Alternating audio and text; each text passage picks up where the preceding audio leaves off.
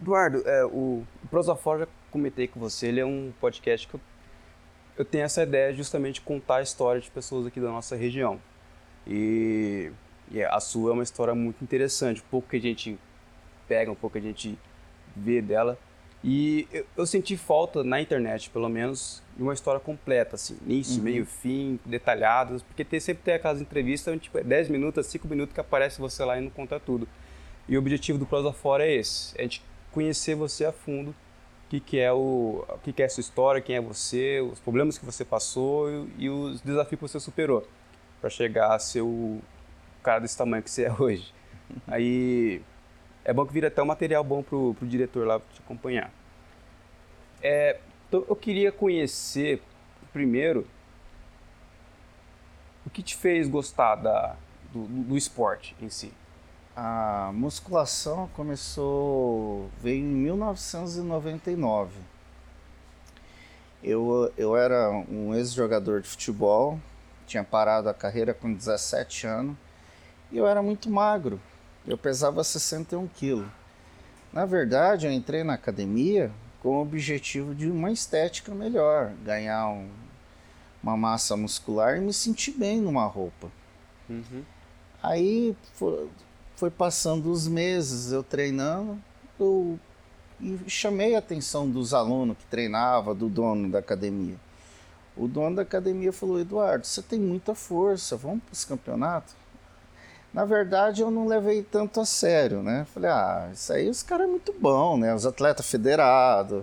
Uhum. Você, hoje você vai competir no Brasil, tem cinco, seis federações nacionais, mais três federações, três, quatro federação internacional. Mas daí recebi o convite de um, disputar um campeonato regional aqui da cidade. Daí fui campeão. Aí depois busquei teve três campeonatos seguidos em Marília. Ganhei os três. Era campeonato de quê especificamente? Era na época eu era muito forte no campeonato de supino. Era o supino hall sem é, supino hall que que fala? Supino sem camisa de força. Era um supino que você colocava um macaquinho, uma roupa específica, descia o peso no peito e subia. Era muito forte. Eu competi muitos anos essa modalidade. Fui campeão vários campeonatos. Depois de disputar em Marília, comecei a disputar os campeonatos das federações e tendo um êxito, resultados espetaculares. Sempre campeão, sempre melhorando o recorde. Só que em 2012 foi onde rompeu o tendão do meu peitoral maior num campeonato.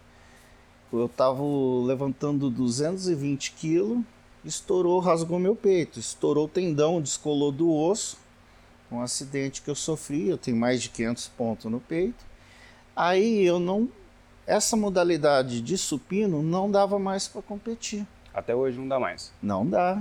Você não aguenta mais o Não tem o jeito, limitado. porque o tendão é que não elástico ele, ele, ele rompeu, só que o meu, ele rompeu, descolou do osso. É, não tem mais como colar. Então eu tive que me adaptar em outro. Daí eu tive que começar a competir o levantamento terra. É, só, só, só do, da questão do tendão que tem três tipos de rompimento, né?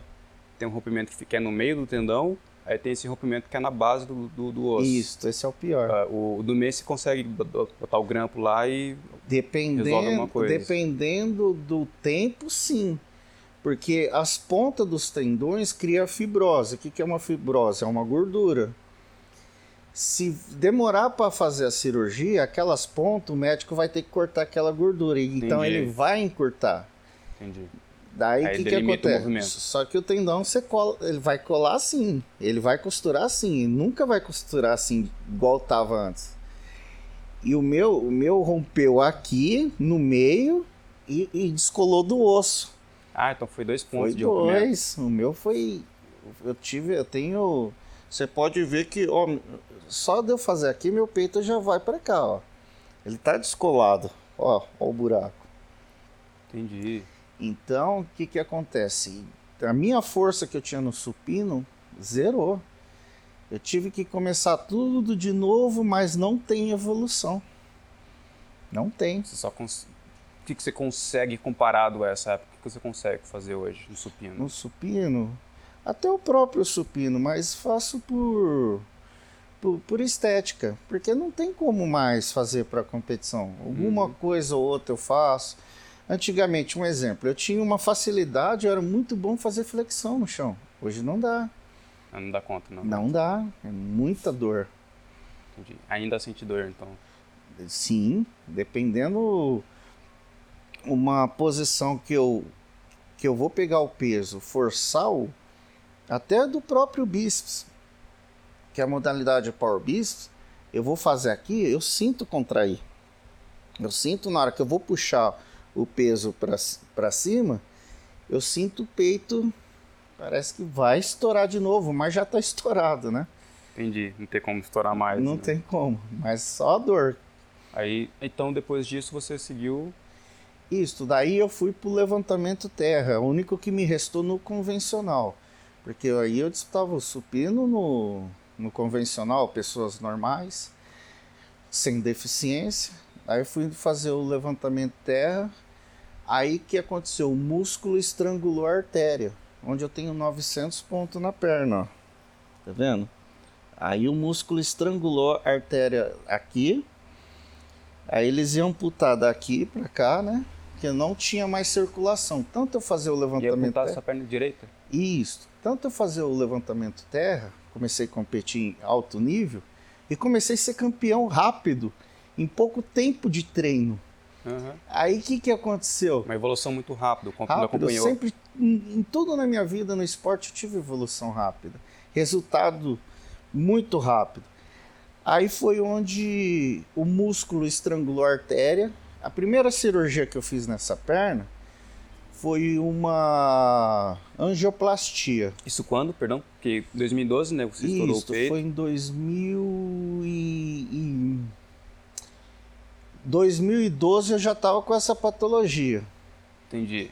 Então isso foi eu fui pro, peito? Pro, não, na hora que rompeu o peito eu já fui pro pro levantamento terra. Uhum. Mas eu já, logo em seguida eu já comecei a sentir a perna, um formigamento.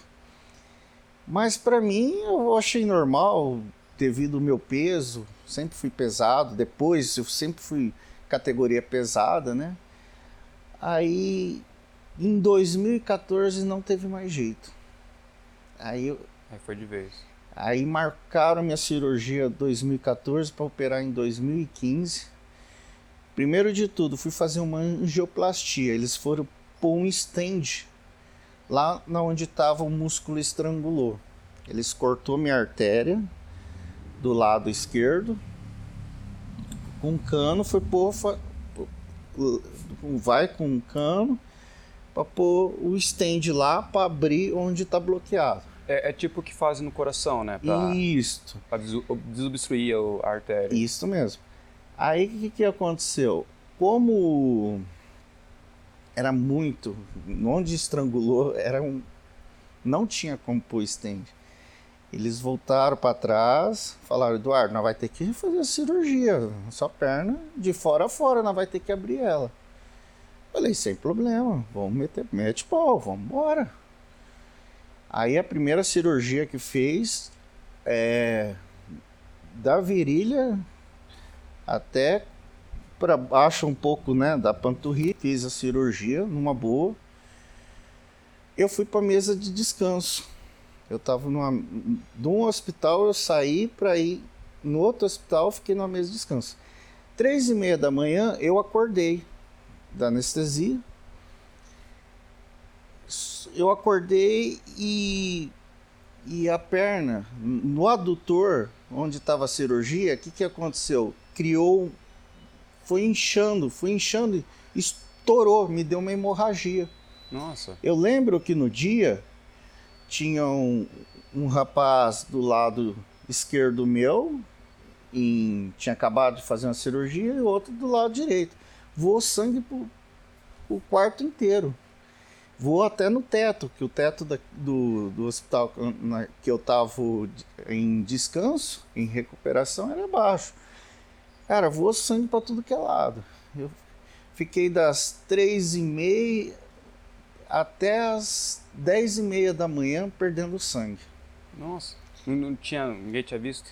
Sim, na hora que, que deu a hemorragia, o médico me levou para o hospital. Ah, tá. Chegou ah, no hospital, foi, ficou... tinha que esperar os médicos virem fazer cirurgia. Me deixaram numa maca, me deram morfina, tomei duas bolsas de morfina. Aí chegaram 10 e meia da manhã, fizeram a cirurgia. Eu já tava. Eu, foi sete horas gritando de dor, mesmo com morfina, perdendo sangue, gritando de dor. Aí fizeram a cirurgia de novo, né? Aí o que, que aconteceu? Depois da cirurgia peguei anemia, porque perdi muito sangue, não me deram a bolsa para me recuperar, né? E essa cirurgia, o que, que aconteceu? Minha perna nunca mais foi a mesma, porque tirou a artéria principal e colocou uma veia no lugar dela. A artéria é uma, é uma veia muito grossa, né? E uhum. colocaram uma veia fininha só para não amputar a perna. E até hoje é, eu tenho uma patologia crônica nela, não tem também evolução. O, o dia que você rompeu o, o, o, peitoral e o dia que aconteceu a da perna? O dia que. Como foi esse evento naquele dia? Onde foi? O, foi? Eu tava. Todo, eu as pessoas que estavam lá? Sim. Eu fui disputar o campeonato paulista em Quatá. E na época eu falei na época eu estava namorando, eu falei para minha namorada, na época, eu falei, olha, pessoal da família, eu não tô legal para ir. Eu tô com medo, tô com um pressentimento ruim. Eu senti esse pressentimento. Mas mesmo assim eu fui. A primeira, eu tenho três chances no supino. A primeira eu peguei 200 quilos, levantei e fui campeão. Na primeira você já era campeão? Já fui campeão na primeira. Na segunda eu peguei 210 quilos no supino ótimo, bati recorde na, na minha categoria e eu queria colocar 220 para fazer uma marca muito boa. Supino Hall, em 2012, poucas pessoas no Brasil pegavam isso aí. Era raro. E foi onde, na hora que bateu o peito, o, o a barra no peito, na hora que eu fui subir, eu senti um estralo. Pá! Deu aquele estouro. Eu falei, quebrei o braço. Se eu tivesse quebrado o braço, tranquilo. Daqui 45 dias eu estava treinando. Aí na hora que eu vi que o braço estava normal, era o peito que rompeu o tendão. Eu falei, agora já era. Muito difícil uma pessoa voltar 100%. E naquele caso, é, a cirurgia era muito cara. Então, até quando eu foi onde que eu conheci o Dr. Kaique, que depois que ele fez a cirurgia para mim, ele viu a gravidade, foi uma pessoa muito boa de coração e fez a cirurgia para mim de graça, onde eu conheci o Dr. Carlos Henrique Reis. O Dr. Kaique é da da Unimar. Da Unimar, tá. Aí teve depois que estourou, ah, o pessoal em volta ali te ajudou, te socorreu, como que foi isso? Na hora quando caiu, o peso caiu em cima de mim, já estava rolando pro meu pescoço. Sim. Já o pessoal. 210 quilos, né? É 220. 220 quilos. O pessoal corre e pega a barra. Três pessoas do meu porte físico tá no, no YouTube, né? Foi lá, correu, pegou. Poderia ser pior se não tivesse, né? Mas competições de federação. Você tem sempre, sempre alguém tem, de olho para. Tem que ter. Que corre o risco, né? Você tá, tá ah, é um risco. de alto nível. Você é um atleta de alto nível a partir do dia que você é um atleta de alto nível, o risco de você sofrer um acidente em treino, em competição, é enorme. Faz parte da, da profissão, Mas, no fim das contas, Temos né? como exemplo o Ailton Senna. Sim. O Ailton Senna morreu no meu aniversário. Pra você ter uma ideia. Avaliando em retrocesso, você imagina que houve, digamos assim, uh, no seu treino houve coisas que você deixou passar que resultou nesse, nesse acidente? Na época, o que que acontece? Hoje, tudo é fácil. Hoje você tem ah, acesso à internet mais fácil. Hoje você abre um celular, você tem. É, você estuda no celular. Na minha época, naquela época, existia sim a internet, mas nós estávamos no tempo do Orkut ainda. Ah, tá. Então não tinha tanta informação tinha. difundida ainda. Um né? exemplo, é, eu poderia, eu vim de um campeonato, tinha sido campeão e já em seguida fui para outro. Eu poderia dar um tempo maior de descanso, porque o, o, as competições de supino, na época, eram as mais fortes. Sempre tinha supino, todo mundo queria competir supino.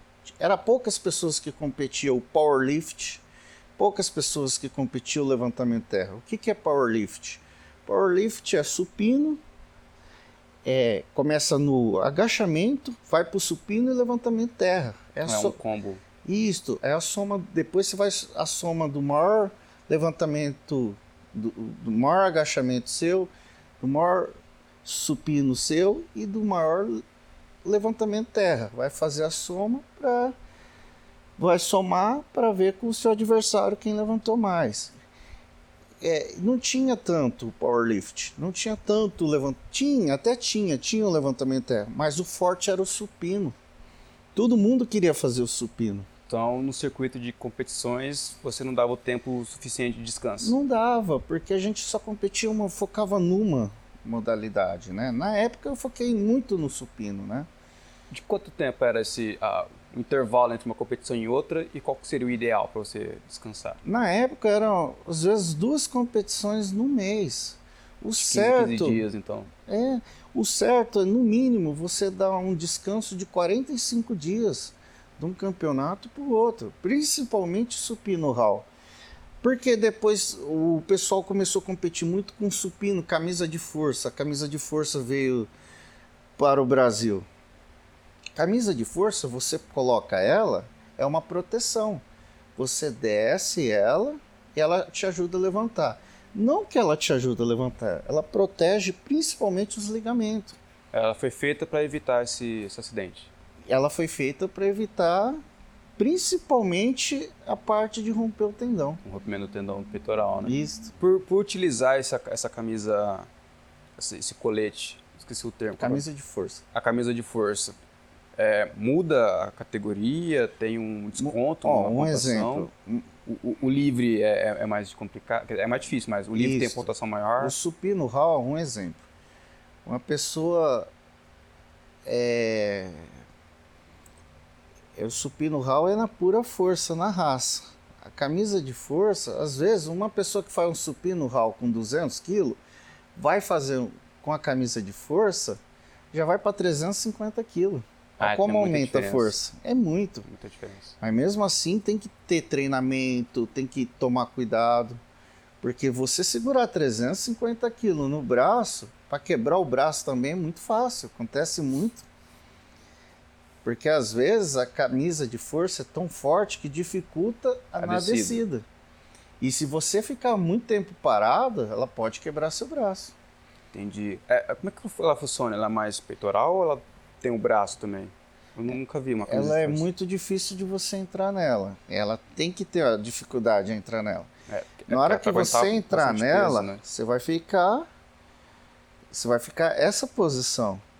Quando você deitar no supino para pegar na barra, muitas vezes a pessoa tem que ajudar você pegar na barra. Então fica bem delimitado Isso, na hora que tirar, o juiz pedir para tirar a barra, tem que deixar reto. Aí é onde ele vai falar, desce. Aí você vai descer. Na hora que encostou no peito, você vai subir. Você não pode retroceder, por exemplo, se eu estou subindo, Aí eu paro, desço um pouco e subo. Já. Aí, Elimina, não conta. Aí você é, queima uma, uma pedida sua. Você tem três chances. Entendi. Então não é só levantar o peso, tem que fazer o movimento tem, correto. Tem, daí é onde a gente usa também, eu, principalmente no, no. Tem os acessórios, o macaquinho que você usa, uma roupa esse macaquinho lembra muito aquela é, luta grega romana, sabe? O pessoal usa uma roupa colada no corpo. Você tem um, que fica facil... regata aqui, Isso, né? facilita muito para o juiz ver se você vai tirar o glúteo do, do banco. Você tirou o glúteo do banco no supino? Movimento inválido. Se você, dependendo que você, você for fazer um supino, você bateu no peito, bateu, quicou, subiu sem o juiz. Na hora que bateu no peito, o juiz que vai falar para você levantar. Ah, então você tem que segurar um pouquinho ainda. Tem, tem que dar aquela fritada, a barra aquela fritada no peito. Senão ele vai. É, se ele não der o comando para você subir, Não você valeu. subir antes, você perde, mas. E geralmente que- espero que um, dois segundos ou um, um máximo dois. máximo dois. Também não máximo pode dois. abusar, né? É. Então, estourou, o pessoal te, te acolheu. E no dia que, que aconteceu o problema na perna, como que foi o dia? Olha, naquele dia eu falei, ah, para mim acabou o esporte. Como que eu vou voltar a competir? Se a parte superior é do meu do, na parte superior meu peito rompeu o tendão, descolou do osso. E a parte superior, o que, que eu vou competir? Supino. A parte inferior, o que, que eu ia competir? O levantamento terra. Perdi 80% da força. Aí até o pessoal da federação falou, Du, vamos voltar a competir. Eu falei, como? Não tem jeito. Ah, mas você compete. Você tem como competir no deficiente, Du? Você já passou por um. Por, por uma perícia? Eu falei, nunca passei, mas posso passar. Na hora que eu passei, primeiro passei por um ortopedista. Ele falou: realmente, você tem patologias graves que dificulta. Aí depois que eu passei por um or- ortopedista, passei pela perícia. Passei por três peritos. Isso quando, mais ou menos? Ah, já foi. Em 2014 você teve problema com a perna, 2016. 2016. 16. Aí o 2016 até meu, minha carta de carro é, com- é deficiente físico, eu tive que tirar a carta de carro de novo, né? Uhum. Eu tinha a carta A e B. A, a, a A eu perco, que é de moto, é automático. E eu fiquei com a B, que é de carro. Meu carro é adaptado à minha patologia. E dezembro de 2016, é, eu voltei ao esporte, mas como deficiente físico.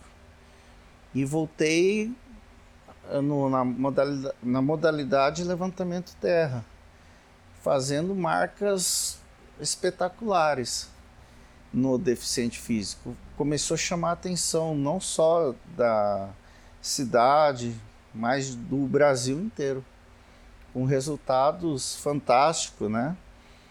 E de 2016 a 2022 eu estou disputando como deficiente físico, não só na, no levantamento terra, mas no power bíceps, no power lift. Comecei até competir, fui campeão no power lift. Uhum. No fiz muitos desafios também, eu mesmo desafiando eu, puxando ônibus, puxando caminhão. É, tenho desafio, eu, puxo, eu vou tentar puxar um avião. O que que acontece é o seguinte, essa aqui é só duas cirurgias que eu falei para você, mas Sim, tem, tem tem. mais oito. Mais oito? Quais É. são as, as outras? Em 2018, eu tava. Essa aqui foi a pior que eu tive, né? Mas vamos deixar ela por último, dar um suspense.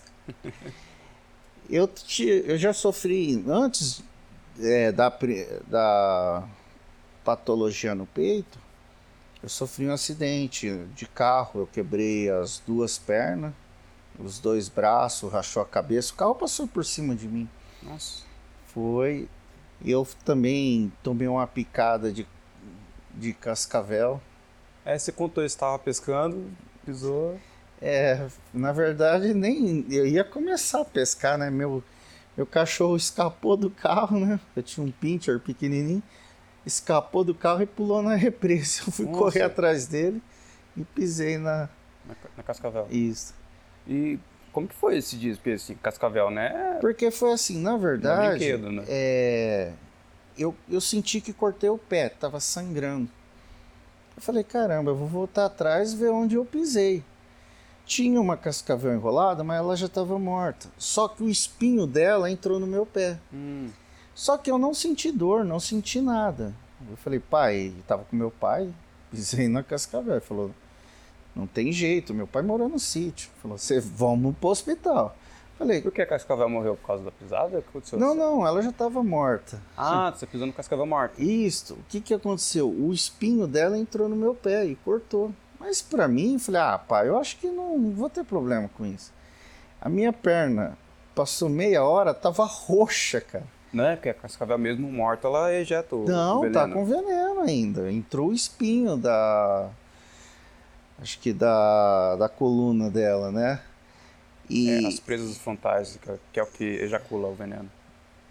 você fala os dentes. É. Não, não foi. Não, espinho normal dela, no meio dela. Ah, tá. Pra mim, eu falei, ah, eu acho que não, é um corte. Rapaz, passou meia hora, essa perna minha tava roxa. Ô, louco. Corri pro hospital, tomei a injeção, né? É, Aí foi voltando, mas é, foi um risco assim, tipo. É uma experiência que. é, Isso foi antes ou depois da. Não, isso aqui foi. Eu tinha acho que 17, de- 17 anos no máximo. Quando você pisou na Cascavel? Isso. Você acha que corroborou depois o que aconteceu ou não? Não tem nada a ver? Não, isso aí só foi o susto mesmo, né? Foi. Foi um susto. É que você pisou na. Não deve ter, ter entrado muito veneno, né? Porque se fosse a presa mesmo, acho que aí. Ah, sim, né? Porque na, eu lembro na época, eu, eu- meu pai falou, filho, por muito menos ali, já, o veneno já ia. Ali você você tava ferrado. Porque às vezes também tem um lugarzinho, né? Não deve ter pegado Sim. uma Mas artériazinha. na hora que eu cheguei no hospital, o, é, principalmente a artéria, e eu tava muito tranquilo. Geralmente, quem toma uma- um. Quem ingere o, o, o Veneno da Cascavel. veneno de qualquer Qualquer animal, cobra né? venenosa. Quando você fica nervoso, um metabolismo acelerado, Circula mais rápido. círculo, mas, mas eu tava super calmo, eu não levei a sério. Esse que é o problema, eu não levei a sério. Ou, ou não, né? Isso que foi eu, a eu salvação. fiquei, ah, fiquei na dúvida, mas depois que eu vi que a perna inteira tava roxa, falei, É, opa, vamos lá, vamos tomar injeção. Tomei injeção, tranquilo. Passou uma semana, melhorei, né? É, o, depois, em casa mesmo, tomei picada de escorpião. É, uma picada assim de escorpião, tava comendo uma pizza. Tava tranquilo, cheguei em casa comendo uma pizza, sossegado, o escorpião foi lá, pum. Falei, a filha da mãe, pisei nele, dei um chute. Aí eu piso- picou onde? No, no no dedão? peito pé? do pé. Nossa, bem no peito do pé. Eu falei, ah, peso 118 quilos ali, é um, que nem se fosse um pernilongo, né? Mas senti um pouquinho de febre, fiquei mais tranquilo. Esse não chegou aí pro hospital. Não, nem, nem, nem queria perder, nem queria incomodar os médicos por causa disso, né? Mas já fiz cirurgia na boca, eu fiz no ombro, no peito eu fiz duas, né? Fiz a do tendão, eu tirei um tumor do peito, né? Tumor? É, um tumor do tamanho de uma laranja, né? Eu tive um- Qual é a história desse tumor? Esse tumor, na verdade, é um, é um tumor, ele, ele, ele foi crescendo, é, já é da família. Ah, tá. Foi, foi crescendo, desenvolvendo, daí eu sentia que meu peito, falei, nossa, tem um caroço no peito, né? Sentia, né? Uhum. Aí procurei um médico e falou, Eduardo, cirurgia expressa, cara, é um tumor. Aí na, cortaram meu peito, tiraram o tumor, tudo, mas foi com, com É, era, um, sucesso. era um benigno? Isto. Sem perigo. Mas todos têm um perigo, né? Ele estava muito grande já, né? É, antes de continuar, esse tumor foi quando? Só pra eu ter uma linha do tempo o bem tumor foi desenhada. em... Eu já estava na academia, já tinha um ano de academia. Foi em em 2000. 2000. 2000. Você tinha uns... Em 2099 eu tinha 17, 18 anos. Com 18 anos o tumor já tava grande? Já estava enorme, Ô, louco. já estava enorme. Caramba. E o acidente de carro? O... Não, na verdade, no sítio foi um trator. Ah, O tá. trator. Uma coisa de cada vez. né? É, né? O do carro foi aquele que passou por cima de mim, né? Nós estava descendo um trator do caminhão e o trator ele, ele realmente tombou para cima de mim. Esse braço meu aqui, eu vi ele envergar, cara. Falei, vai explodir, vai estourar. Nossa. E na época, né, trabalhando, tinha os boia fria. E de repente os boia fria foi tudo Ajudar foi virar. tudo ajudar, mas já tava para estourar. Daí o trator caiu, tombou em cima Mas de se mim. o, o trator tava na carreta. Isso, tava na Ah, carreta. entendi. Então a carreta mexeu ali e o trator caiu, tombou. É, a carreta parou numa ribanceira, num barranco ali para cair, para descer certinho. Desceu de uma vez. Hum, entendi. E eu tinha, e eu, e eu não tinha para, eu tava ali já, não tinha como correr. Eu Entendi. tinha que segurar e Aí você tentou apoiar o. apoiei, apoiei os braços, a perna. Eu via que ia estourar o braço. O braço envergou e explodiu. Ia, o osso ia estourar ali. Aí foi onde o pessoal, plum, na foi hora, Todo mundo ali socorrer. socorreu na hora, porque é, foi muito rápido.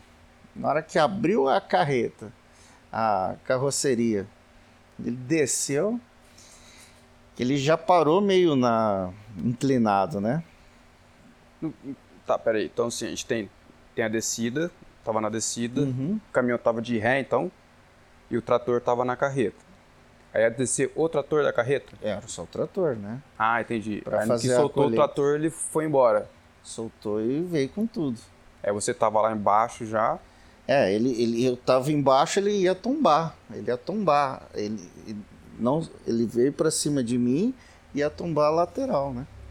Qual trator que era? Aquele trator Ah, era o vermelhinho me- clássico ou não? É o normal. Aquele clássicozão vermelhinho? Sabe? Ai, cara, é muito detalhe. Se fosse um maior mesmo, eu tava fudido, tava morto, né? Esse, esse acidente do trator, foi, É, ele você na consegue lembrar a data? 2001. 2001? É, um atrás do outro. Ah, eu peguei uma sequência aí. É, Cascavel em um ano, tumor no outro, trator no outro e vai indo. E vai indo, tem muitos ainda pra contar, né? Aham. É, eu queria entender melhor o- esse acidente que passou por cima de você. Quando foi esse acidente? Esse O acidente que foi o aconteceu seguinte, eu- exatamente? foi aqui na Santo Antônio, vocês conhecem Santo Antônio, né? Santo Antônio. A Não. principal aqui de Ma- Marília, é, tem a... É uma a avenida São- principal de Não, Marília. é né? aqui, ó, vocês veem por aqui, aqui tem a Lima e Costa, aqui é a Bonfim, a Lima e Costa, Santo Antônio aqui, essa, essa rua movimentada, duas mãos ali. Ah, tá. Eu tava atravessando a rua, normal, Você estava a pé, acho que tava de carro. Tava a pé, normal, o carro. E eu não vi o carro vindo, o carro veio e passou por cima mesmo. Mas que ele furou o sinal? não, eu que tava errado. Ah, não você que. escutei. Aí foi, na época, era praticamente uma criança, né? Foi onde que ele saiu me arrastando. Foi onde eu rachei a cabeça aqui, tá vendo? Quebrei os dois, os dois braços, as duas pernas. Esse você tinha quantos anos? Esse foi antes de tudo lá ou não? Acho que foi 10 anos eu tinha. 10 anos? 10 anos. Nossa. E tudo arrebentado lá. Meu pai, pelo amor de Deus, vai, vai morrer. Aí ele falou assim. Mas pô, o médico falou, mas ele tá chorando, tá normal. Se o perigo é ele desmaiar agora. Não pode, não pode deixar ele dormir ou desmaiar. Esse era o perigo. Só pra gente contextualizar, que época? Ai, agora deixa eu ver. Foi isso aí foi em 2005, 2005 essa aqui. Aham. Eu treinando o ombro, aí de repente escutei, pum, estouro na barriga. Caramba, pum. Falei para um amigo meu, ajuda a guardar aqui. Como é uma máquina de ombro articulada, não tem problema. Se você travar, ela vai voltar ali. Mas mesmo assim, eu falei, ajuda a guardar, ela trava sozinha. Entendi. E eu falei, o amigo meu chama Paulo. Eu falei, Paulo, estourou alguma coisa na minha barriga. Chama o dono da academia pra mim. Ah, Du, para de mentira. Falei, que tô falando sério, estourou alguma coisa. Aí o dono da academia é o Mineiro. Não sei se você conheceu a Academia Força Máxima em Marília. Vocês conheceu? Não, ainda não. Ele falou, fala Du, né? O Mineiro, ele tem um jeitinho dele. né? Estourou alguma coisa na barriga aí. Ah, então não tá aqui na minha saveira e vamos. Aí na hora que eu fui levantar, Sentiu a dor. nossa, cara, eu gritava de dor. Entrei dentro da pampa dele, na hora dele ligar o carro dele, a pampa parece uma saveira, né? Aham. Na hora dele ligar, eu não aguentava de dor gritando. Aí ele chamou o resgate. E o resgate teve que fazer dois trabalhos. Tirar eu do carro para pôr eu na maca. Eu não conseguia mais sair do carro. Nossa. Aí até que colocou eu na maca e direto para o hospital. Aí até um amigo meu foi acompanhando comigo lá sentado, né? E falava pro cara da ambulância: liga a sirene, senão não tem graça. Eu falei: pô, eu tô morrendo aqui, cara de dor. Você, Cara, que é sirene. Você quer que o motorista ligue a sirene? Aí ele. Cheguei no hospital, outra coisa. Ligou a sirene ou não? Ligou. Tem que ligar. O que, que aconteceu? Cheguei no hospital, eu tava assim com um short curto, camisa muito curta, Roupa de treino. roupa de treino, não deu nem como pôr outra roupa. Aí o... os médicos assustaram de ver meu tamanho. Cheguei a pesar 130 quilos, muito forte, Só de músculo. só de músculo. Não, pouca gordura. Cheguei lá no hospital, todo mundo, os médicos, tudo querendo me, me ver e tirar foto. Eu falei, cara gente, tô tudo. O que, que aconteceu? Aí o que aconteceu? A costela realmente ela quebrou, estourou. A costela estourou? Estourou No, no, no, no- no levantamento de ombro. Ô, louco. Aí o que aconteceu? Ela virou uma faca. Aqui quebrou. Começou a rasgar tudo por dentro. Começou e quase furou o pulmão. Aí eu falei, mas isso é normal? Ele falou, ele falou, Eduardo, isso aí às vezes, se você espirrar, a costela tá de mau jeito, ela explode, ela estoura. Olha, Um simples espirro. Eu também não sabia. bom saber. Qual tem jeito certo de espirrar, então? Eu tô com. É, esse negócio de espirrar, vou alongar antes de espirrar. Eu falei, pera, pera, pera aí. Eu era porteiro do prédio, o que, que eu fiz? Acabou a nossa água mineral. Tava com muita sede, eu fui beber uma água da torneira. Abri lá a torneira e bebi. Matou minha sede, tudo bem. Chegou a noite, eu falei, nossa, eu acho que vai dar gripe em mim. Corpo ruim, ruim. No outro dia amanheci vomitando sangue. Vomitando sangue, urinando sangue. É, ia no banheiro, sangue. Aí procurei um médico e na- água que eu bebi, depois lá no serviço, descobrimos que tinha rato e, e pombo morto. Nossa. Eu peguei uma hepatite química. O que, que é hepatite? A hepatite A. Eu não posso doar sangue. Eu peguei a hepatite química. Na época fiquei muito ruim. Eu perdi 27 quilos em um mês. E que época estamos falando? É. Foi em 2005 para 2006, acredito. Mesma época do, da costela. Isso, sarou a costela, já me ferrei com. Meu fígado. Não dá nem um che- intervalo de um ano, né? Não. Meu fígado chegou a derreter. O que, que acontece? O fígado é o único órgão do corpo que ele regenera. Ele chegou a derreter. Eu já vi isso, que se, tipo, a cada, a cada ano é praticamente um novo fígado, né? De tanto que ele se regenera. Sim, Em, porque tempo, em ocasiões normais. ele, ele tudo passa por ele. E o que, que acontece? Eu peguei é, ruim, ruim. Foi a primeira vez que o médico, depois que eu me recuperei dessa hepatite química, um calor às vezes de 35 graus, eu estava debaixo de 4, 5 cobertas, com frio. Eu não conseguia mais nem beber água. Depois que eu me recuperei, o médico, pela primeira vez eu vi um médico. O seu corpo perdeu a capacidade de, de manter a temperatura? Aconteceu? Desregulou tudo. Desregulou. Eu não tinha mais sede, não tinha mais fome. É, poderia estar o calor que fosse. É, eu estava com frio. Às vezes me dava fome. Eu ia comer, cortava a fome na hora que eu ia dar a primeira colherada. É depois que eu melhorei da hepatite química, é, foi a primeira vez que eu vi um médico joelhar no chão, pegou minha mão e falou assim: você estava morto. Nossa. Não tinha como o seu estado você estar tá vivo. Foi uma. Eu já escutei de 10 médicos diferentes que não era para mim estar tá vivo. Essa foi a primeira. Eu perguntei o que, você, é, o que, que fez, né, sobrecarregar o seu peito que, que fez sobrecarregar a perna, você sabe dizer? A perna, eu, era, eu assim. era muito forte, Aleph. Eu era muito Geneticamente forte. você é muito forte, hum, você, tem, você é avantajado nesse eu, sentido? Eu, eu era assim, eu era jogador de bola, eu tinha uma genética, eu era campeão de atletismo, 100 metros raso, 3 quilômetros em Marília, eu ganhava todas as provas de atletismo. Eu era muito rápido. Tudo que eu fazia, eu queria ser o melhor. Eu sempre quis ser o melhor. Por exemplo, vai fazer o filme, eu quero o melhor filme. Uhum. Titanic deu uma, mais bilheteria até hoje. O meu vai dar mais bilheteria que o Titanic. Eu penso nisso, sabe? Tipo.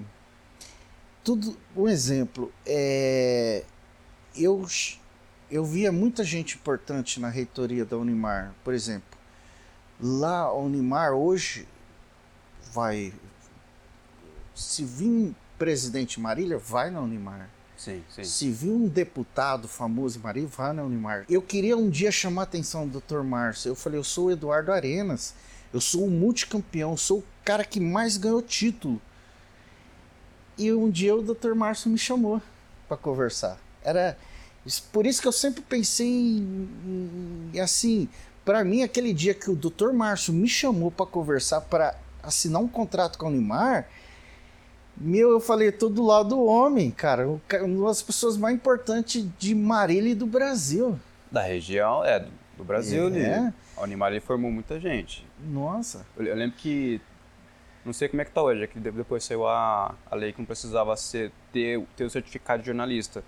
Mas até, até, até onde, até quando era obrigado você ter o certificado de jornalista, a Unimar formou todos os jornalistas da região. Sim. Hoje, o Uni, hoje a Unimar tem um hospital de câncer.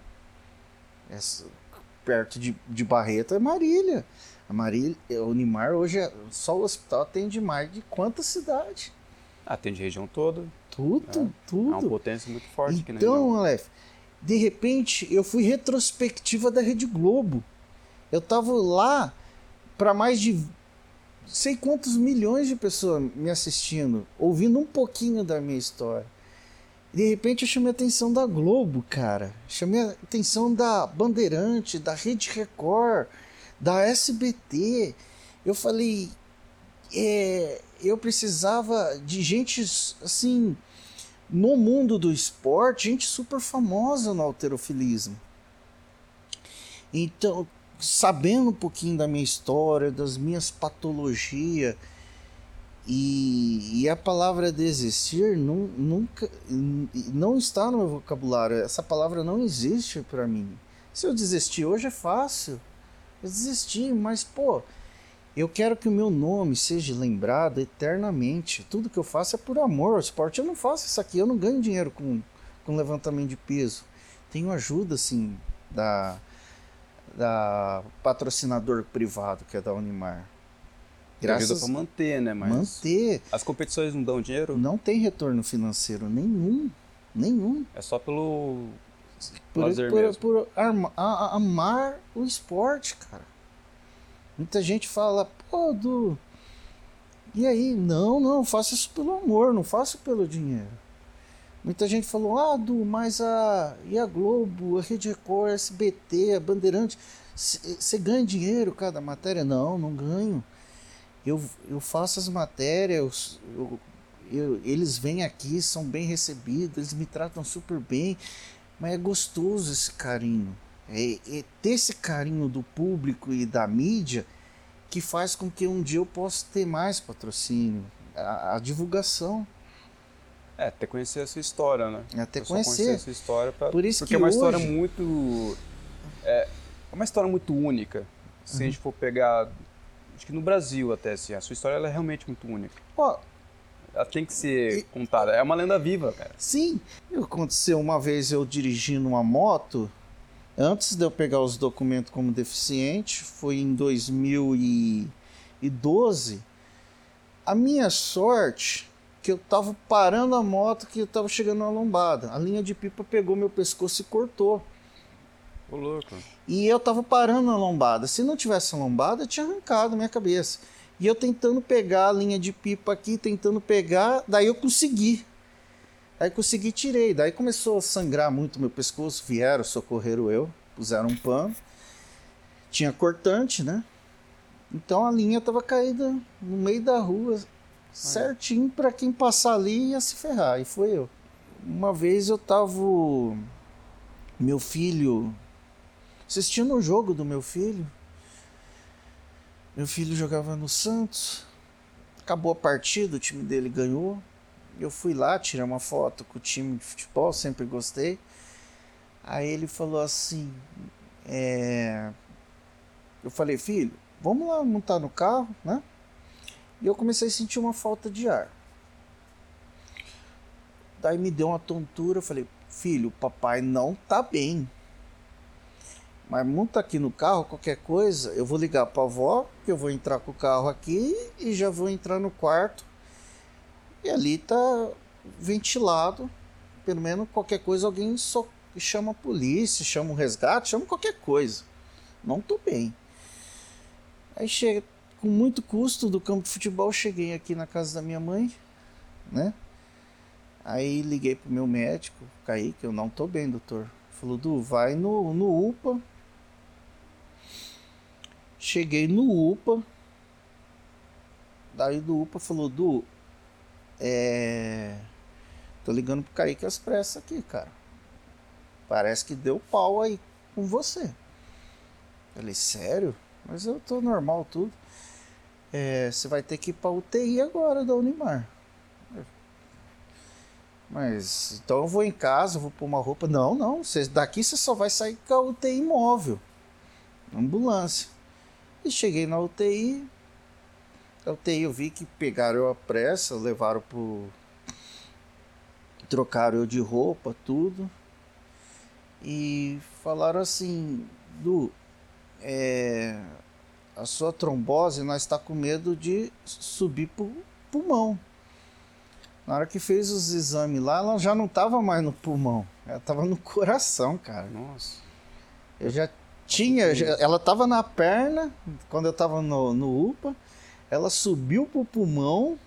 Então, a, a, além de, ser, de romper sua artéria na, na direita, teve trombose na, perna na esquerda. esquerda. Aí ela subiu pro pulmão, eu já tinha uma embolia pulmonar e nem percebi. Ela já estava parada no coração. Aí o médico falou assim: Du, é... aqui um termo, você não sai vivo da UTI hoje. Você quer falar alguma coisa para a família? E eu sempre tive fé, assim, alguma coisa dentro de mim falar: Meu, não, não é hoje meu dia. Eu falei, olha, doutor, como que vai ser a cirurgia? Ele falou assim, você vai ter uma anestesia local, nós vai fazer por câmera. Nós vai cortar a artéria sua, cortou a artéria do braço, ela veio para mexer. Vai ser esse procedimento. Falei, tudo bem, doutor. Eu vou pedir só uma coisa pro senhor. Ela vai contando piada durante a cirurgia. Ele, o quê? Você, pô, cara, você, você não vai sair vivo dali. Vamos, vou sair.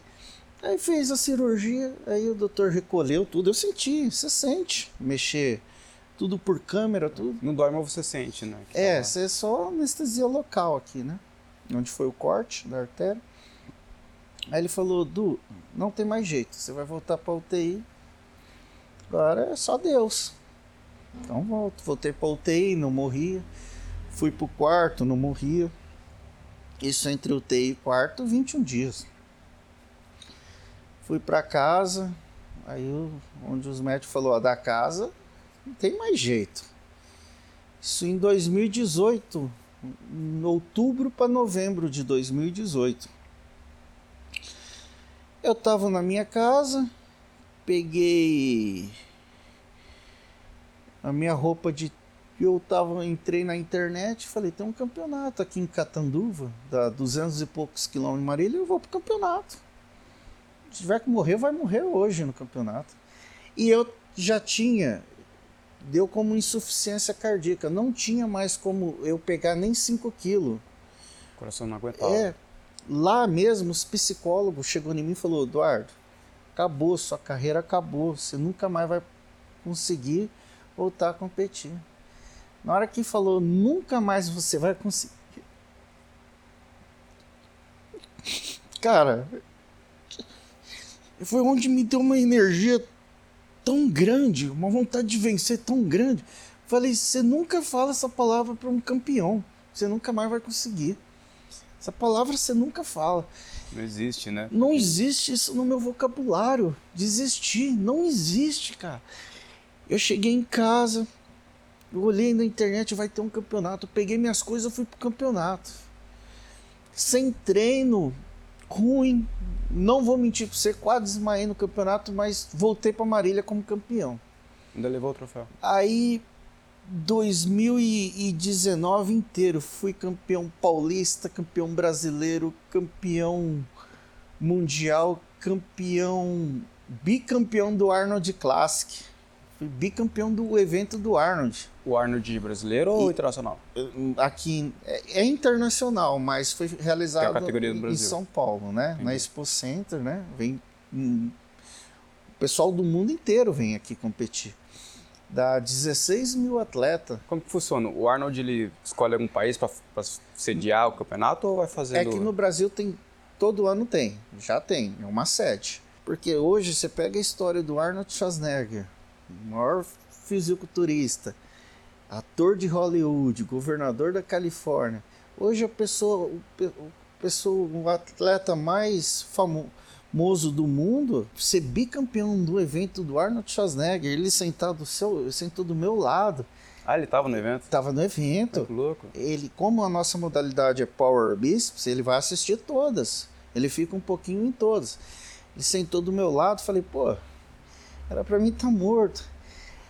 Aí, e, meu, isso chamou a atenção da imprensa. Os médicos, eles pegavam as pranchetas e tacavam assim na mesa. Falava assim: Meu, vou ter que estudar medicina de novo, porque como você está vivo? Eu escutei de dois médicos diferentes se eu era extraterrestre. se é um extraterrestre, não é possível. Como? Porque o que aconteceu? O meu coração, ele, a trombose está aqui ainda. Eu posso ah, morrer a tá qualquer momento. Não é uma tratado, não consigo tirar. É, eu tomo cinco remédios para o coração não parar.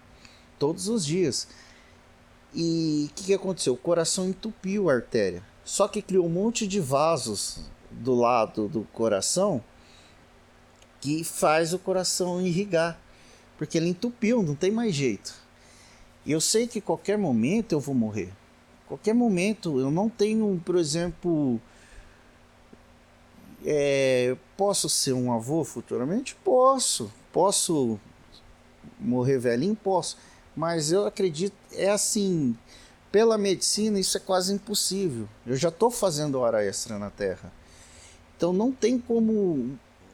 Não tinha como eu estar tá vivo até agora, se não fosse Deus.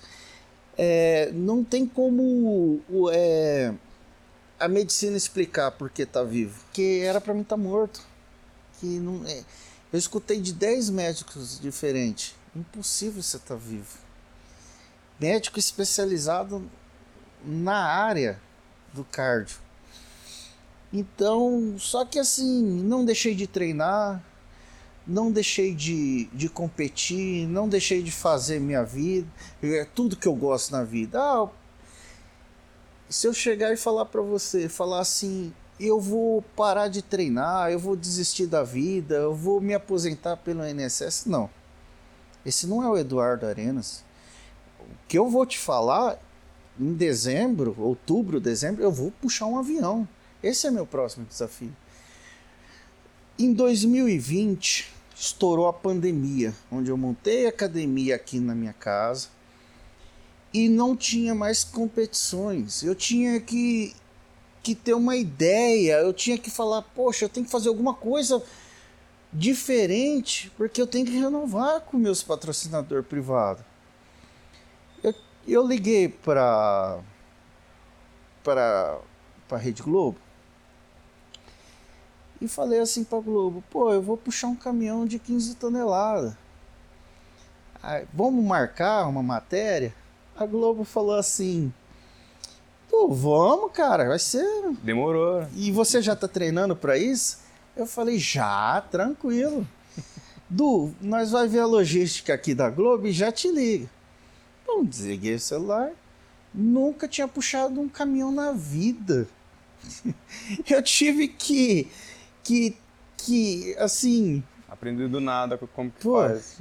Aí eu falei, espera a Globo. Aí a Globo falou, Du, deu certo, nós vai gravar com você. Amanhã, que isso Não, vai vendo. eu falei, ótimo. Aí eu corri na Unimar, a Unimar, ela me viu o caminhão, ali a corda naval tá ali no canto. Tem, A corda de crossfit, né? É, Na verdade, essa é de puxar navio. É, que o pessoal usa no crossfit, né? Isso. Aí o que aconteceu? É, eu treinei 10 vezes na Unimar para puxar o caminhão. Nove eu falei, uma eu puxei na marra. Aí cheguei em casa cansado, cansado, dói muito causa das minhas patologias, falta de ar no coração, é a perna que não tem É artéria. caminhão é perna, né? É perna, é Pura 100% é perna. É cardio e perna. Aí o diretor da Globo de esporte, e aí, Edu, ó, amanhã vamos fazer lá na Unimar? Eu falei, vamos, né? É uma gravação, deve ser uma gravação, e uma gravação se você falhar, você tenta de novo. Aí ele falou, ó, Du, vai ser ao vivo, nós vamos abrir o programa com você e terminar com você. Oi. Eu falei, tranquilo, o telefone. Na hora que ele desligou o telefone, eu daqui corri lá em casa, me deu uma dor de barriga, cara, quase caguei nas calças, mexeu com o estômago. Falei, meu Deus, ferrou. Nervosismo, né? E eu falei que eu tava puxando fácil e, e agora vai ser ao vivo na Globo. Aí começou o programa lá na Unimar, ao vivo, a Rede Globo chegou, abriu o programa, e eu conversando, explicando como que era, como era o treinamento. E na verdade tava morrendo de medo. Aí até o pessoal da Globo, Du, agora já abri, depois dos intervalos, nós vamos abrir com você puxando, finalizar o programa. Eu falei, nossa. E realmente, no último. No último. Minuto. Assim, Bloco. depois do intervalo que abriu, eu tinha que puxar o caminhão. Graças a Deus, com êxito, puxei. Viu uma E- força, não sabe e, de onde. e- nossa, aquilo ali eu nem sei de onde tirei tanta força com, com medo de errar, porque era milhões de pessoas assistindo. É, é, é, ia para região toda. E foi com sucesso. Isso foi. Renovei meu contrato, todo mundo ficou feliz. A Unimar parou para assistir eu, todo mundo pôs na Rede Globo. Então foi foi fantástico, cara. Foi uma coisa, foi o primeiro deficiente físico no Brasil a puxar um caminhão de 15 toneladas. Sabe se tem notícia no mundo também ou não? No mundo não sei, talvez pode ser até mundial. Que depois eu puxei um ônibus de 18 toneladas. Ah, o primeiro é o 15, né, que é o aquele mais antigo, né? Aí tem o mais novinho. E o você fala o ônibus? É. O ônibus é aquele antigão, é um da Unimar, eu acho que eles ainda não, não usam mais, né? É assim para transporte, Sim. mas Mas tá lá, é deles. Mas né? tá lá, eu treinei. O da Unimar eu treinei, fiz. A Bandeirante filmou. Em 2021, daí puxei um ônibus de Ano 18. passado. Isso. E agora, 2022, vou tentar um, um avião. É um jatinho particular? Ou avião mesmo? Boeing? Eu quero um avião, um jato é muito leve, né? Esse aqui é Boeing mesmo. Isso. Tá, Aquele do exército, melhor ainda. Cara, acho que faltou a gente conhecer um pouco mais Eu tive três AVC, eu não falei. né? Teve três AVC? Teve. Tá. Então, mas, mas quando que você teve isso? Ó, o AVC foi o seguinte. Em 2008 nasceu meu filho. E eu tava passando. Eu tive. Eu tava dando banho no meu filho. Eu lembro que na casa da minha mãe. Eu tava dando um banho no. No meu filho. E eu comecei. Me deu uma tontura. Falei, ah, normal, tô, tá me dando fome, depois vou comer alguma coisa. E caí no banheiro. Meu lado esquerdo inteiro perdi o movimento. Uhum. Aí caí, só deu tempo de gritar minha mãe, né? Que eu falei que tava dando banho no meu filho na, numa banheira, perigoso, né? É, novinho, tinha alguns meses. Aí minha mãe, meu pai veio, socorreu eu, pegou meu filho ali. E na época eu tinha academia.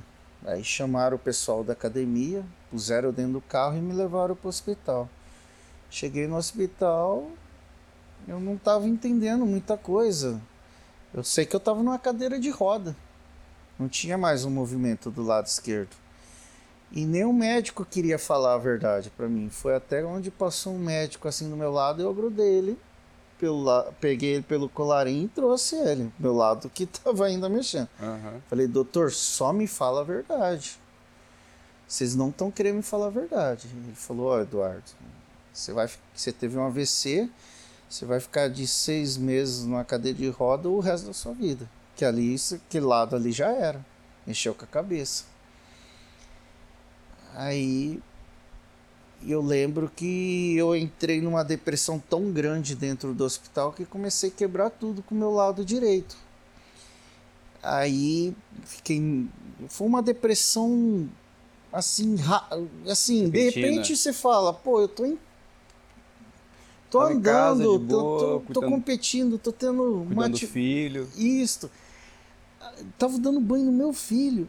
Aí de repente você tá numa cadeira de roda no mesmo dia. O médico falando que você nunca mais vai andar. Isso aí mexeu com a minha cabeça. Eu lembro, daí eu fugi do hospital.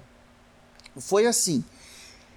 Meu, na hora que eu comecei a gritar hum, bem alto, gritar e ficar nervoso, começou mo meus movimentos voltar. Aí os médicos, Eduardo, dá a mão pra mim. Aí eu comecei a apertar a mão dele assim. Ele falou, até o médico falou, ai, ai, começou a gritar. Meu, seu movimento tá voltando, mas ainda eu não tinha como, assim, eu não sabia, eu tava ainda, deu aquela, Em pane, né? aquele pane ali que eu tava agressivo. Onde me deram três sossega-leão. Aí eu fui até a calçada do, do, do hospital. Você conseguiu, você conseguiu levantar, então, ia andando. Fui andando, andando, mas eu tava muito agitado, não pegou ainda as anestesia. Tomei, é, me deram, tava no corpo. Mas o efeito ainda não pegou. Até circular, né? Isso. Daí eu lembro que eu montei na moto de um amigo meu e fomos embora. Eu fui, falei, me deixa na minha casa. Fugi do hospital. Daí eu lembro que. Daí fiquei dois dias dormindo. E eu lembro que quando eu acordei tive outro AVC. Depois no outro dia tive outro AVC Ah, ainda. Foi um atrás do outro, então. Foi um atrás do outro. Numa semana, três AVC. E voltou normal. E até hoje eu não sei como, voltou normal. Mas é, botou assim 100% ou acabou ficando uma sequelinha? eu tive uma sequela assim de raciocínio. Às vezes o meu raciocínio é um pouco mais lento. Eu Uhum. percebi isso na cabeça. Ah, mas isso aí, o meu é mais lento naturalmente, então. você tá de boa, você tá 100%. Eu tomava Gardenal, a médica me dava Gardenal para me tomar. É, porque Fiz trabalho psi, é, psiquiatra, né? Desde por pequeno. causa do AVC ou por causa do... Não, já nasci com. já era, era tentado, né? A criança, né? Você era, como é que fala, é... Hiperativo? Muito. Muito Demais. hiperativo? Eu era criança, pra você ter uma ideia, meu pai foi o primeiro morador da Santa Antonieta. Eu entrava num bueiro, saía no outro bairro. Ô, louco. É, minha diversão era andar no. Era andar dentro dos bueiros, do, no, aqueles Os canão de, de concreto, esgoto, né? e nadar no bosteiro, cara. Você acredita? Eu acho que é por isso que eu não morri também, né? Pegou, Pegou a imunidade. Pegou a imunidade que o rapaz. Eu queria explorar mais a sua infância na escola. Eu vi você comentando lá atrás que na, escola você já participava de fazer bastante atletismo. Eu queria entender como foi a sua infância na escola geral, assim. Olha, na escola eu tive muito problema a... em outras matérias devido que eu gostava muito do esporte, né? Uhum. Chegava a aula de educação física, eu amava, eu gostava. Então, eu gostava muito de praticar esporte, de competir, de essa tinha muita na época na, nas escolas, uma jogos escolares, e eu sempre estava entre os primeiros, sempre ganhando, era cabo de guerra, atletismo, futebol. Eu era o único que participava de tudo. Uhum. Então era, era sempre é, eu, eu gostei de ser competitivo nas coisas. Eu lembro que tinha uma. A minha classe, isso já no primeiro colegial, já estava forte, né? Não, no segundo colegial. Então, o que, que aconteceu? A minha classe ficava aqui, o segundo aqui, o primeiro colegial ficava aqui e o terceiro colegial aqui.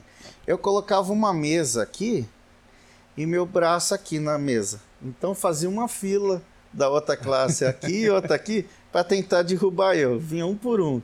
Eu colocava meus dois braços, eu ganhava de um, ganhava de outro. de braço mútuo. E sempre foi assim, sempre fui competitivo na escola, brincava, mas nunca desfazia ninguém, sempre respeitava todo mundo, nunca desafiava quem não queria competir, sempre Você assim. se divertia com os outros, né? Muito, muito, pessoal. Não dos outros. Esse negócio de queda de braço, pessoal, Du, vamos tirar a queda de braço? Falei, ah, então vamos, vamos pôr aqui a cadeira e vamos Faz brincar. A filinha. Tem muita gente Isso. querendo, né? Faz a filinha aí e vamos embora. Aí, no futebol era assim, no, nos jogos escolares, como valia a medalha, a gente levava um pouquinho mais a sério. Mas no dia, dia a dia da educação física, ah, às vezes a gente já ia jogar bola, as mulheres jogavam juntas, as alunas jogavam juntas, então a gente levava na esportiva, brincadeira, sempre respeitando os outros. Você falou que você chegou a jogar profissionalmente futebol? Eu, dos 7 aos 17, eu joguei no. Muito tempo no Marília Atlético Clube, né? No MAC aqui. No MAC, né? É, eu com, comecei novo no futebol, viajei bastante, competi para fora. Só que quando eu tinha 17 anos, alguma coisa me falava que não era isso, né? Não era isso que eu queria ser. Por mais que eu era diferenciado, eu era um atleta muito bom de bola. É, sua genética é superior, uhum. né? Então, tipo, eu, eu comecei depois que eu fui para outro esporte. Eu tinha uma hérnia no umbigo e eu tinha que fazer uma cirurgia porque ela já estava muito avançada, o tamanho dela que, que é a hernia é, A hernia é assim, ela, o músculo, vamos supor que aqui é um músculo. Aqui, o, aqui é as tripas. O músculo rompeu e a, e a, e a tripa ela Começou vai saindo para fora. Uhum. Aí o que aconteceu? Na época eu tinha uma hernia mais ou menos tamanho uns 5, 6 centímetros. O músculo depois estrangulou ah. ela. E é uma dor insuportável. Você chega a cair no chão. Isso foi quando? Essa hernia eu operei em 2000... 2012. 2012. 2012. 2012 tem bastante coisa que aconteceu ali. Nossa, foi uma, eu tive uma sequência. É, foi em 2012. É, eu fiquei seis meses sem treino. Daí não dá para treinar mesmo, porque se eu opero de uma hernia, se voltar a fazer força, ela rompe. Volta a acontecer. Volta. Aí o que aconteceu? Ela tava pra, ela foi estrangulada, ela tava para estourar. Se ela estoura, aí o que, que tem que fazer? Tem que abrir minha barriga de fora a fora, tem que tirar as tripas, lavar, colocar de novo. Uhum. O risco de você pegar uma infecção é enorme, né? É enorme. Qualquer cirurgia já é alta, né? Já é alta, ainda uma hérnia que estoura por dentro. Daí o que, que aconteceu?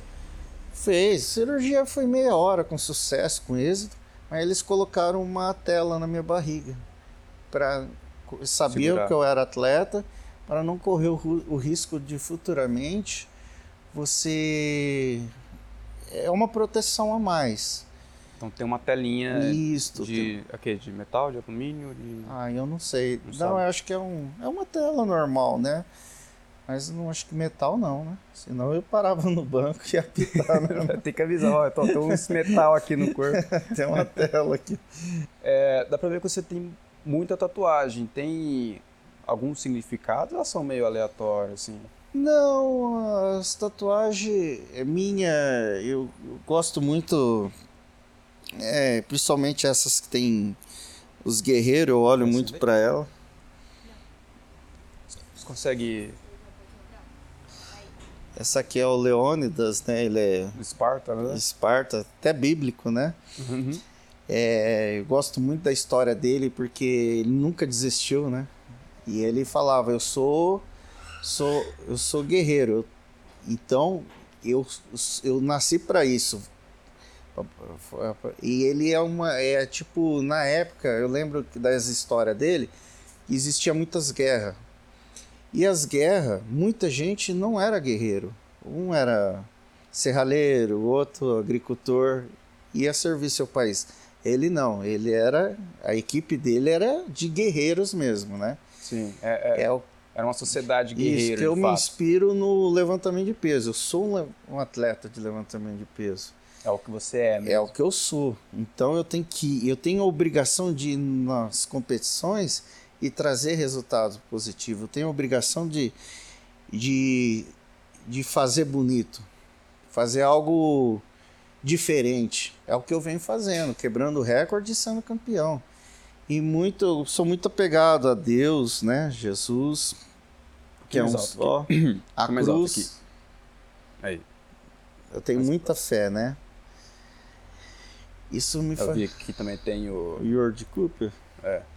É, tá desse lado? Uhum. Ou tá desse? Aí World Cup. É. Esse aqui eu ganhei a primeira Copa do Mundo no Brasil. E essas frases são o quê?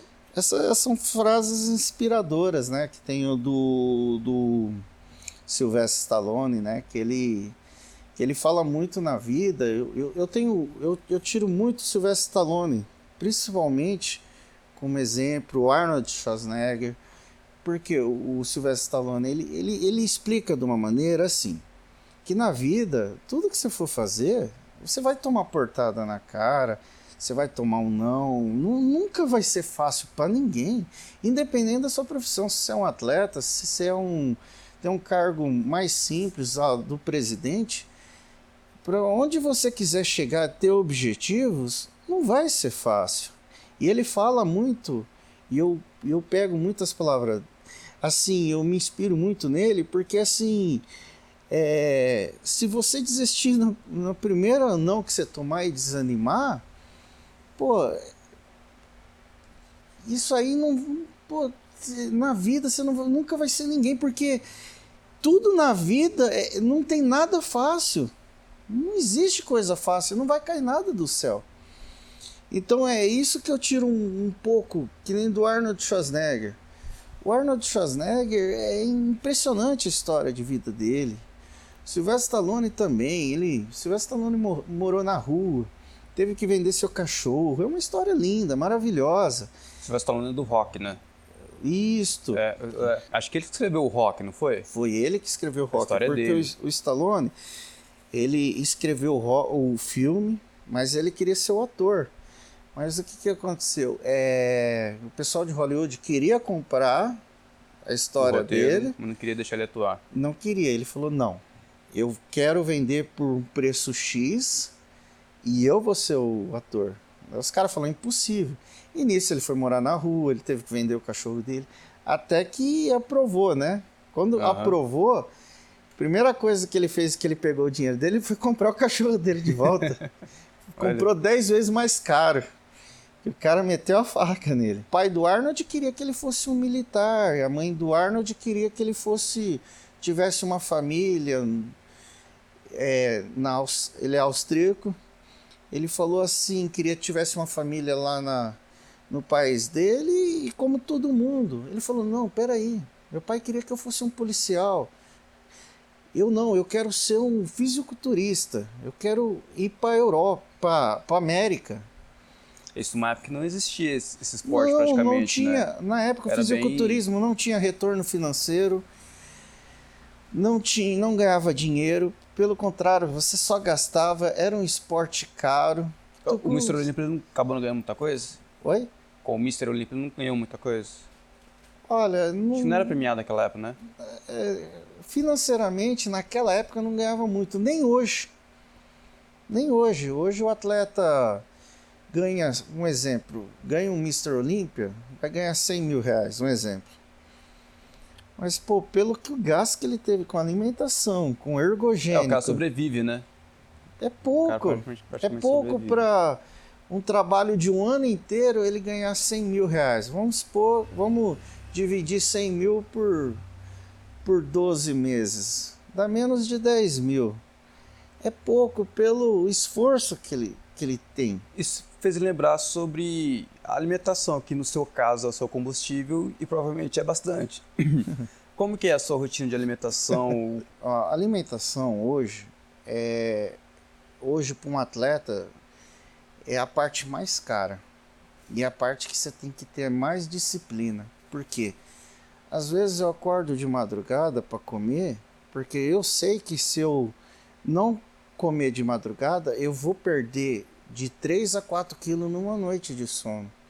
Então, para mim depois recuperar meus, pe- meu, o peso que eu perdi, é, eu vou ter dificuldade. Então eu E tenho você tem que manter seu peso por categoria. isto, eu, e eu acordo duas vezes na madrugada para comer.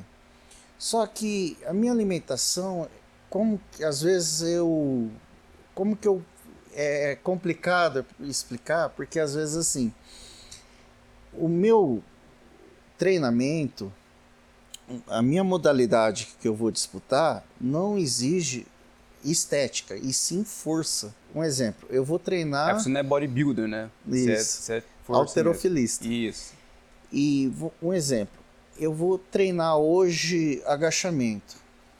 Eu chego a perder, eu acredito que mais de mil calorias num aparelho. Se eu chegar em casa comer arroz, frango e ovo cozido, eu não vou recuperar essas calorias que eu perdi. Às vezes passar o dia inteiro comendo, né? pode, por mais que você coma o dia inteiro. É onde eu tenho que talvez tacar pelo menos duas refeições de lixo num dia. O que é uma refeição de lixo? Uma refeição que você come de tudo, Extremamente calórico. principalmente calórico. É onde que eu taco como uma pizza de madrugada, uma, uma Coca-Cola zero de 2 litros. Então, se eu levantar de madrugada, tomar um shake, isso para mim é pouco. É que você pode ver como os atletas, o aquele nadador americano, acabava o treino dele, o Phelps, Uhum. acabava o treino dele, ele comia quatro pizzas por dia. Ele tinha que comer. O gasto calórico que ele teve nos treinamentos e em competição é muito. O cara vai disputar oito provas diferentes, treina oito, dez modalidades diferentes. Então é muito gasto, igual eu tenho no, no, no treinamento de alterofilismo. E é constante, né? Não tem. É, Pré-prova, período de, de, de competição, você acaba mudando um pouco a sua alimentação ou mantém o mesmo ritmo? Mudo muito. Veja Muda bem, meu dia a dia. Ah, mas tô falando a pizza, mas meu almoço. Meu almoço é arroz, feijão e muita carne. Minha Proteína, janta, né? isto. Eu misturo o carboidrato com a proteína. Minha janta, mesma coisa. Café da manhã é forte, almoço é forte, café da tarde é forte. É praticamente uma refeição. Isso, a cada todas- três horas. Janta é forte. Depois da janta eu tenho uma refeição fodida de. É, muito calórica. De madrugada. Depois tem mais outra.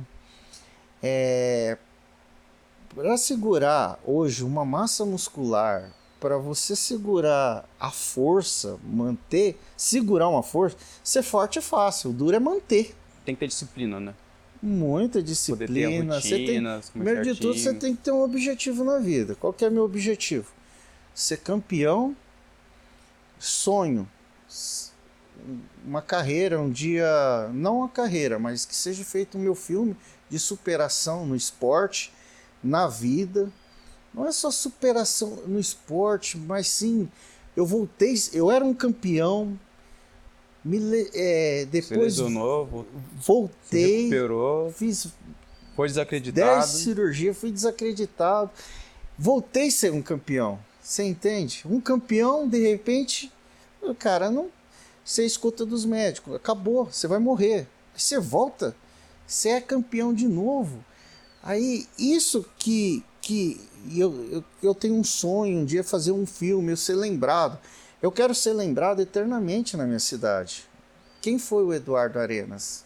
Eu, 2021, foi o primeiro deficiente físico no mundo a levantar 100 quilos no braço.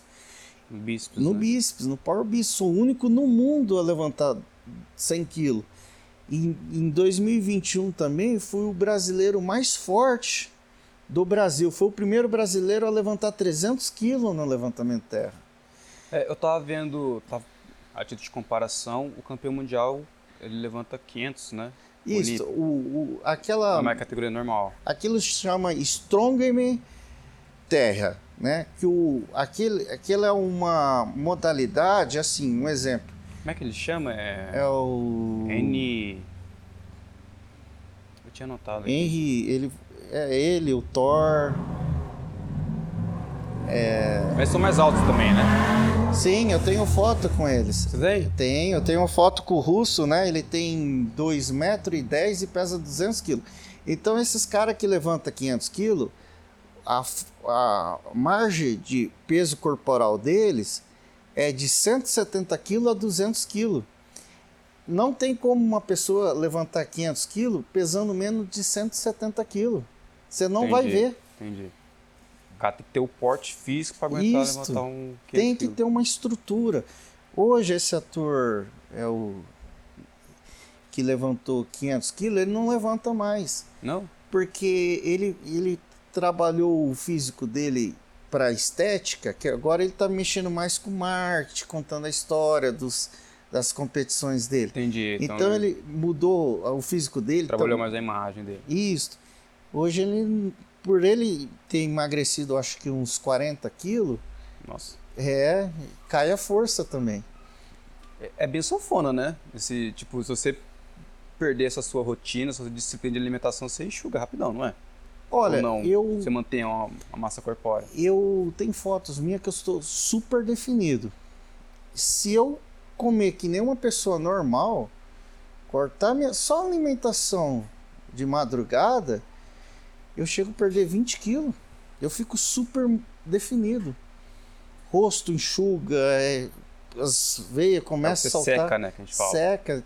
Eu tenho uma. Pra gente ter uma, uma base, você tem mais ou menos quantos por cento de gordura? Geralmente atleta fica entre 7 e 8, né? Não, O bodybuilder, perdão. bodybuild sim. É, sete, o oito, alterofilista é 18. O, o alterofilista é 18%. Eu tenho Ah, é o- é o- 18% de gordura. É o mínimo lá, né? Que, É, saudável. é, é- E a gente, eu fiz o teste, eu tenho mais de 50% de músculo no corpo, né? Então o que que acontece? Quase 60% de músculo. 20 seria 18 para 20 de gordura. O restante é Órgãos Isso. vitais. O que acontece? Eu já tenho acima da média de músculo, é muito músculo. Então meu É, metabolismo. tanto é que deu problema aí, né? Oi? Tanto é que já deu problema de tanto músculo que você tem. Sim. É. A perna, na época, apesar que o- por eu ter muito músculo, eu só não morri ainda, por Deus, e por. E, e pelo treinamento, o, pela atividade física, o que aconteceu? O AVC, o médico falou: você não morreu por causa que você treina, você tem muito músculo. No coração, o que, que aconteceu? Criou muito vasos do lado. E o vaso, se, eu, se tivesse gordura, não, a gordura não passa sangue. Entendi. Por isso que é bom a atividade física, a hipertrofia, o ganho da, da musculatura. E na perna também, na época, não amputou porque criou um monte de vasos em volta. Mas mesmo assim teve que fazer a cirurgia que corria o risco de eu... Entendi. Então, uma pessoa normal, se estourasse essa artéria, já Se era. fosse uma pessoa sedentária que não tivesse atividade física, já era. Então, em resumo, a sua veia é uma artéria minha. Fica eu faço. Só exagerando aqui. Ele foi aqui, né? Mas eu falo, se você já foi pra fora competir? Olha, eu não fui ainda porque, na verdade, porque, ó, porque não tem retorno financeiro. Um exemplo, você vai para O Dubai. investimento é muito alto, né? Ó, Dubai não tem visto, é fácil, você só pegou o passaporte e vai para Dubai. Eu fui chamado para Dubai, foi ontem, para disputar o Mundial contra os, os fortão lá. Uhum. Mas quem banca a viagem é você. Mas só que é 15 mil. É ida e volta. Você tem que bater e voltar. Foi, competiu e volta. Você ficar lá 4, 5 dias, ferrou. É, É. é, é É bom um lá, aluguelzinho, um pessoal lá lá que tem barato. O pessoal que tem os petróleo lá é bom. É, mas, o que que acontece? Eu vou lá, eu não vou mentir para vocês. Eu vou ser campeão e quebrar recorde. Porque eu tô acima de uma média. Eu seria hoje o- um fenômeno do levantamento de peso. Se eu tivesse morando nos Estados Unidos, eu tava rico. Tava rico. É, lá nos Estados Unidos o marketing esportivo ele é muito grande. Nossa, Muito melhor estruturado. Eu você... sinto falta disso aqui no Brasil. Se quiser listar pra gente os parceiros, os times que você faz, você, que você participa. Olha, eu tenho, vou citar alguns nomes, tem o Jason Tatu, que sempre me ajudou bastante, ele que faz as minhas tatuagens. Tem a Uzitec, que me ajuda muito, né? Uma firma de tornearia aqui em Marília, do Odair. É, sou atleta do Santos desde 2018, meu contrato vai até 2025 e principalmente agradecer ao Unimar. Se não fosse a Unimar hoje, eu não estaria no esporte. Eu não, a Unimar, a Unimar pegou eu na fase mais difícil da minha vida. A Unimar e a estourou o Unitrauma. peito lá, né? Isso. Eu daquela época estão com você. Foi o, a Unitrauma com o Dr. Kaique, Dr. Carlos Henrique Bertoni Reis, né? Dr. Kaique hoje é o que eu falo, ele é meu segundo pai. Eu amo ele de coração. E é principalmente a Unimar. A Unimar é minha segunda casa. A Unimar é na, na época quando eu precisei. Eu, eu não tinha mais nada na vida. Quem me ajudou muito foi a Unimar. Então hoje eu tenho uma gratidão pra, com a Unimar pro resto da vida. Se a Unimar falar assim para mim hoje, ó, Eduardo, nós vai encerrar o contrato. Eu vou levar o nome da Unimar por gratidão até o último dia da minha vida. Então, pessoal, esse foi o Prosa Fora com o Eduardo Arenas. Muito obrigado, Eduardo, por nos receber aqui na sua casa, no seu galpão de treino e contar a sua história pra gente. Não se esqueça de se inscrever aqui no canal e compartilhar a história do Eduardo, que ele é uma história incrível que precisa ser reconhecida aqui na nossa região. E também sigam ele na- nas redes sociais, vou deixar aqui o Instagram na descrição e o Prosa Fora também. Então é isso. Muito obrigado pela sua atenção. Até a próxima. Tchau, tchau.